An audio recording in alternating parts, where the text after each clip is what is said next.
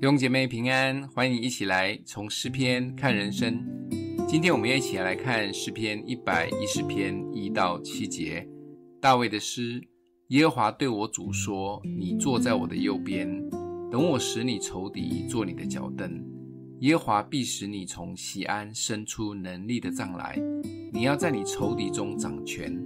当你掌权的日子，你的民要以圣洁的装饰为衣，甘心牺牲自己。”你的名多如清晨的甘露，耶和华起了誓，绝不后悔，说：“你是照着麦基洗德的等次，永远为祭司。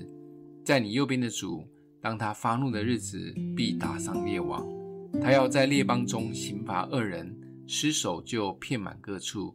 他要在许多国中打破仇敌的头，他要喝路旁的河水，因此必抬起头来。”诗篇一百一十篇可以说是旧约里被新约引用最多的一首诗。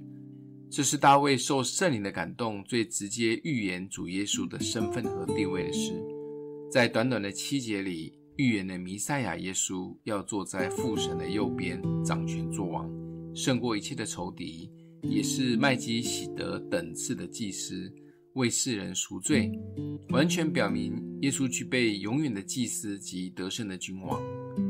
这篇诗特别的地方，就是提到麦基洗德这个名字，其实在旧约里只有出现过两次，一处就是在这一篇诗中，另外一处就是在创世纪十四章里面所描写。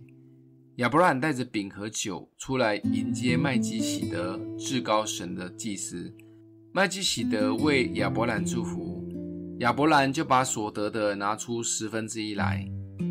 看见这样的互动，就完全可以看出麦基洗德的层次很高。在新约希伯来书七章三节，就直白地说，麦基洗德是无父无母无族谱无生之时无命之终，乃是与神的儿子相似，本是长远为祭司的。不管麦基洗德是否就是预表耶稣，因为对活在新约恩典时代的我们。耶稣已经道成肉身，活在我们中间。他是奇妙、测试、全能的神，永在的父，和平的君。这样的称号在乎我们是否愿意真的认识他、跟随他、顺服他。只有愿意相信的时候，耶稣的名、能力才跟我们有关。